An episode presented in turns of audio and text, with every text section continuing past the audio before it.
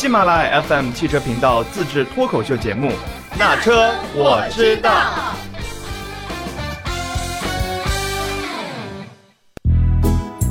Hello，大家好，欢迎来到那车我知道。这一期演播室里面的嘉宾是花姐，大家好，没有火山哥，对这次可只有我哟，大家是不是很开心？啊，这里也给火山哥的新节目打一个 call 啊！火山哥现在是刚刚入驻了喜马拉雅的汽车频道，然后推出了他的节目，名字叫《老杨看不惯》。对你没有听错，不是老娘看不惯，而是老杨看不惯啊！那么他看不惯什么呢？他看不惯的东西真的可多了。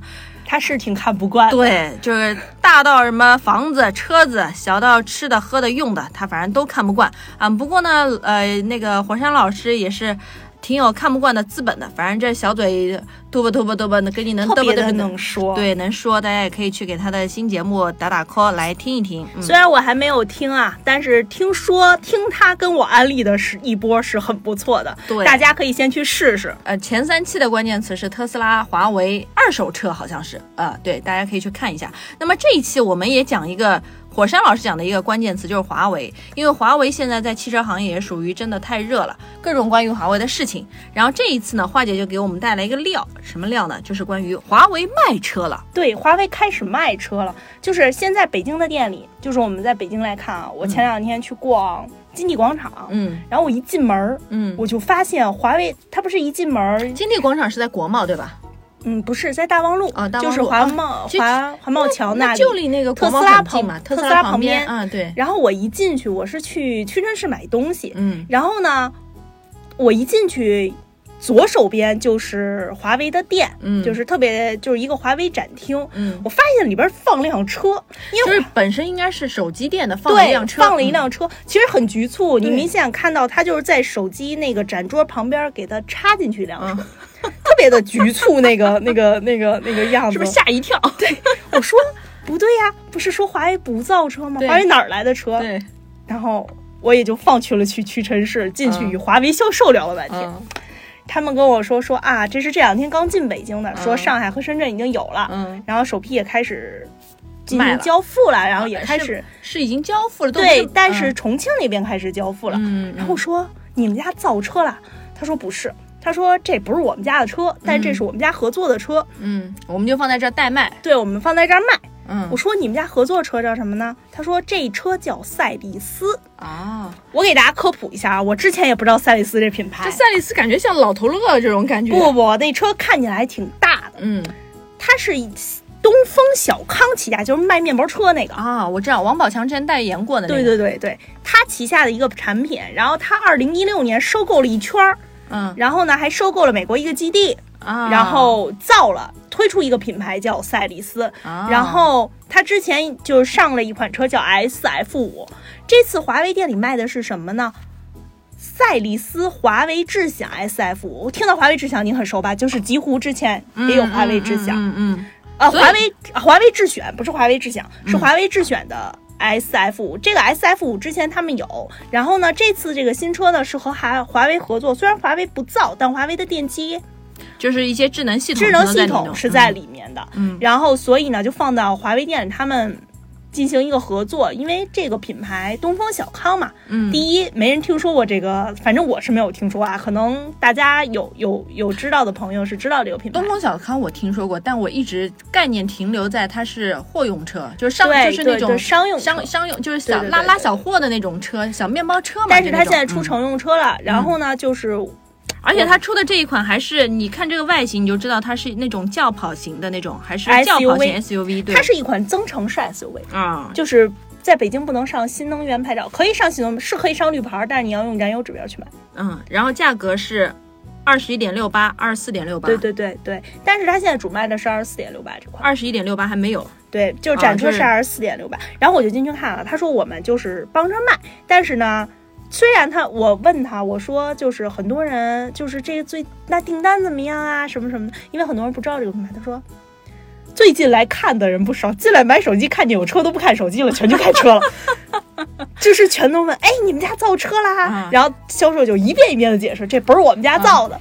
我说你们家前两天是在辟谣说不是造车，现在弄出一车来，大家当然很关心了。对呀，而且我觉得像这种那个，它就是一个噱头吧。对因为它其实它其实如果它除了在华为店之外，它也没有就是没有其他的那个线下售后道能卖了。保养，呃，它有收，它有它有渠道，它在北京有一家店，在五方桥，那叫用户体验中心，它卖车。只有一家店它原先在亚市还有一家，啊，但是后来亚市那家店关了，然后嗯它就只有这一家了，在嗯北京地区只有这一家。嗯这家店，你看华为是卖车吧，嗯售后保养全是这家店，啊，然后交车交付，包括华为家的展车都是他们家发，就他们家承载着其他的所有流量。嗯，其实就是现在华为去说明量不是很大。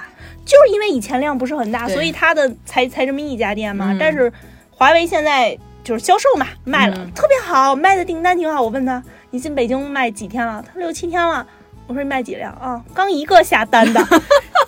然后他他就特别尴尬的跟我说说，还是看的人多，嗯嗯因为北京嘛可能也不能上绿牌儿，对对但是听说在上海嗯，就是展厅还是挺大。他说北京的寸土寸金嘛，就有的店特别小，他放不进去展车。他们现在也在。现在大家如果想去看这辆车，就是富不是富力，好像富双井富力城是要上，但是目前还没有上。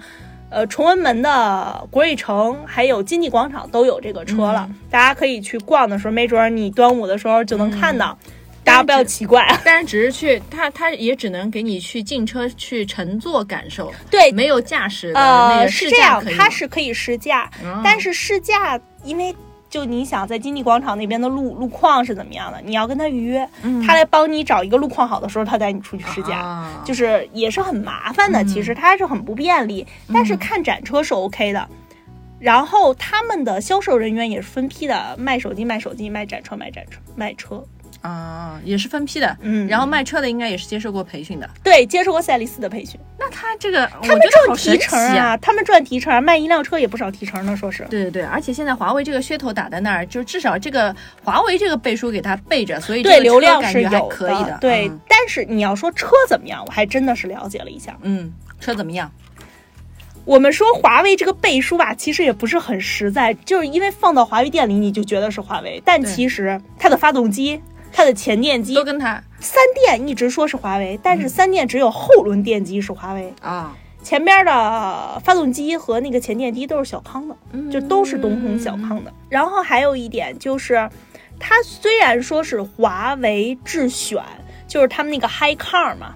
就是大家如果不知道 Hi Car 是什么，可以去看看极狐，极狐那时候做了一定的宣传。呃，就是这个其实相当于一个华为的软件的升级的控制系统在这个车机内，但是实际上我去问了销售，这个车机包括底盘都还是赛力斯的。嗯，就是你需要购买车之后，你进行 OTA，、你啊才能升级为华为的 Hi Car 系统里边才能有。但是，啊但是销售也明着跟我说，其实整体的车机基础还是赛力斯。华为的 Hi Car 就相当于你一个手机的 APP，、嗯嗯，你下载了它，然后你的点升击。级了，升升级了了它，嗯。里边有这么一个华为 Hi Car，它去帮你在控制所有，相当于你买了一个车，下载了一华为 APP，嗯。然后呢，他们还有就是华为音响是里面的，剩下的其实大部分东西就就都还是原先那个 SF 五，就是我不能说 SF 五这个车不好，就是我毕竟也没有试驾过，但是我看过它的销量，一年呢可能也就卖一千多辆，所以就可能大家还是品牌力啊，大家这边还是不是很认可的。嗯但是如果你要说你是奔着华为去制造去买这辆车，你还是要自己去体会一下，因为其实华为的参与并不是很多。大家现在不是很关心鸿蒙吗？对，就前两天北汽一直在说，我们马上就要新车要搭载鸿蒙了，嗯，但是这款车依旧是没有鸿蒙的。而且后期有没有，现在赛力斯那边也没有一个明确说法，它不像很多厂家已经公布了。我看之前好像也有那个数据显示嘛，就是说赛力斯 SF 五刚开始上市的时候，其实，呃，就是因为车的后屁股上贴了华为智选字样，所以四月份的销量一下子达到了一百二十九辆。然后听说好像是已经接近了一到三月份的总和嘛，一到三月份总和是一百五十辆。然后此前还有一个新闻说是一周 SF 五就卖出了六千辆，它不是卖出，它是订单，啊它的订单有6000个对，订单有六千个。虽然刚开始的订单有六千个，就是就是华为效应，你不得不说它是强大的体系。因为第一，可能赛力斯以前的店都，比如说在比较偏的地方，嗯然后华为毕竟在各大商贸中心里都有，嗯嗯你一进去你。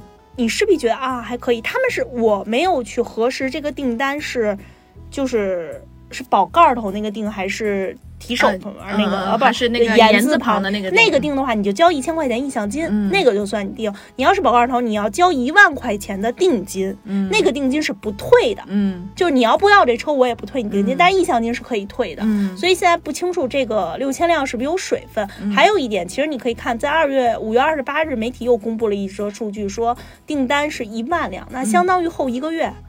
才卖，就是才订了四千辆，嗯。它其实它的热度是在往下往滑下走的，嗯。往下走的，但是它在各个城市现在在持续的铺，嗯。我觉得后期可能还会有一定的增量，嗯。但是这款产品到底怎么样，嗯。其实大家还是要考虑的。嗯。就如果你认为就是华为的车，嗯。那你要擦亮眼睛了，因为其实它只是在华为店里卖。那个销售有没有跟你说过？你有没有问他，就是买的那个人大概是什么样子的一个受众群呀、就这个我没问，因为不是他们店，是嗯。国瑞城的那家店。啊来卖的。这个他倒是没有细说，因为这款车倒是不贵。嗯，其实你对，所以我就老老觉得，就是之前不是说小米会造造车嘛？那时候我问过，就是我周围的一些男性朋友哈，就是有有有些是小米的忠粉，呃，家里面可能手机小米，然后智能的家居都是小米。我问他，我说，哎，如果小米造车，你会不会买？他说会。他说我可能会等，我会愿意去买。我说那你为什么不会选择去买蔚来啊、小鹏啊？他说我这个没感情啊。他说我用小米有感情啊，对就是华为会有花粉，对对，所以我觉得买华华为也是，而且你去逛的那个地方，就是那个那个金地那边，其实旁边就是星光天地嘛。就是也是属于北京一个消费比较高的一个层。那么对于一些有消费有消费能力的人来说，他车牌也不愁的话，他觉得我花二十万，或者我花二十五万，或者我花三十万去买一辆，哎，带着华为的那个车，我可能对我来说负担不是那么大。我觉得买一辆试试呗。我觉得赛利斯如果能把那个换成五瓣儿型的车标，可能会卖得更好。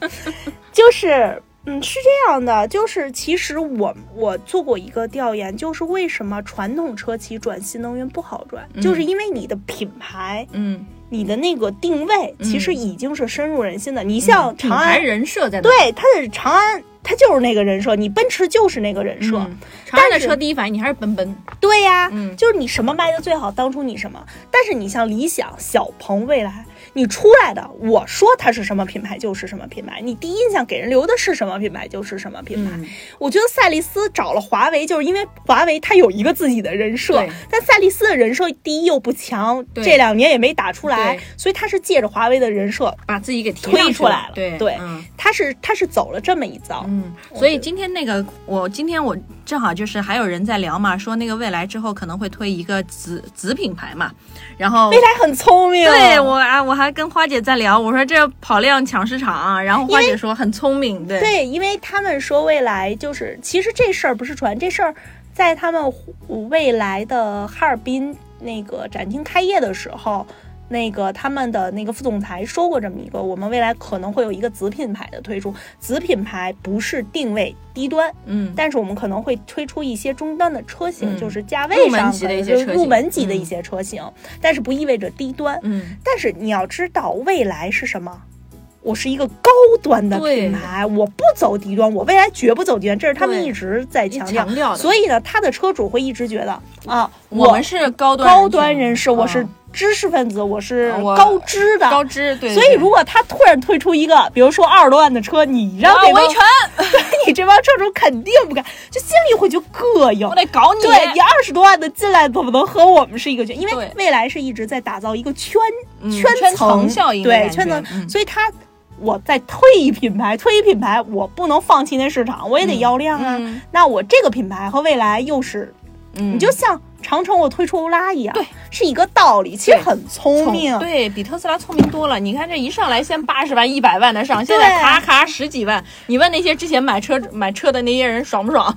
绝对不爽，而且尤其现在天天闹负面，觉得自己就是现在他们有一种买了特斯拉，觉得自己是低能儿的状态。对对，就天天被人骂，就是这种感觉。经常有车主为了蹭流量，就出来一些稀奇古怪的事对情。对，所以我就觉得，哎呀，哎呀，但是大家要知，我不，其实其他城市就是也不多。大家要强调一点，如果你去看了华为的这款华为带双引号造车的这款赛力斯，你要关注的有一点它的售后，因为我去了北京只有一家体验中心嘛，嗯它的售后什么的都是这家体验中心。如果我们说未来的量上来量上来了，它可能是承载不了，起码交付。嗯因为其实它也不大，就是一家普通 4S 店的店面的规格。当然了，我们说定电动车的售后保养可能没有那么复杂，可能，但是一旦它出现了大问题，之后就是它的售后系统可能是承受不了。因为我可以理解，就原先量不大，所以它没有必要铺设那么多店，所以呢，就是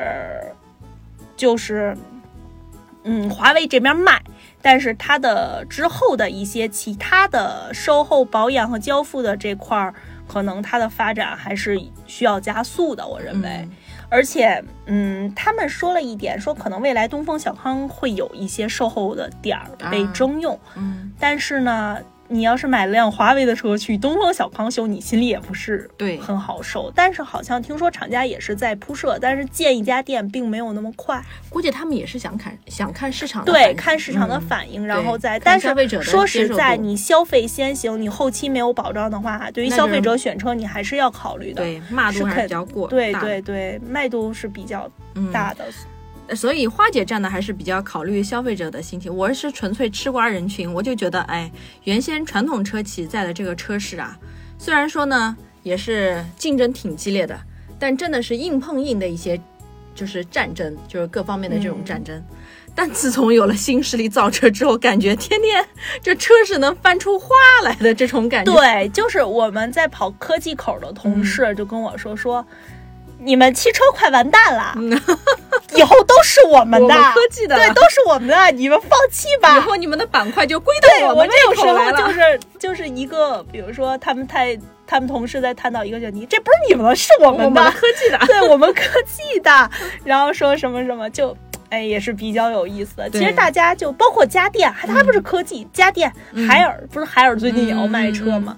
就是我觉得华为，就是我站华为的一点就是我我不能去就是质疑小米造车，嗯。因为你也不知道，也许他有自己的粉丝有什么，但是车我们都知道，我们在这个圈子里这么多年，车是一个重资产的东西，嗯，你去造可以，但是你投入是。前两天李书福还说过，造车不可怕，嗯。但是你可能这五五十万、一百亿、呃五十亿、一百亿投进去了，丢了不可怕，但是如果你的战略错了，你可能浪费的是你的时间，嗯。你这块时间可能就被别的竞争对手超越了，你可能就是这个时间是浪费不起的。对于这些企业家，钱是可以的，嗯因为我们在前期都是不会回本嘛，但是你这个时间浪费下来，你要看的是长远的一个经济效应。但是华为很聪明，我去我不造，嗯我要做汽车行业的博士，嗯嗯，就是供应对商。对对，我跟你们都有，你们可以借助我的品牌去打，但是我不投那么多钱，我赚钱。嗯你想啊，他跟赛力斯肯定有技术分成，他跟搜狐肯定有技术分成，你用我的东西你得给钱啊，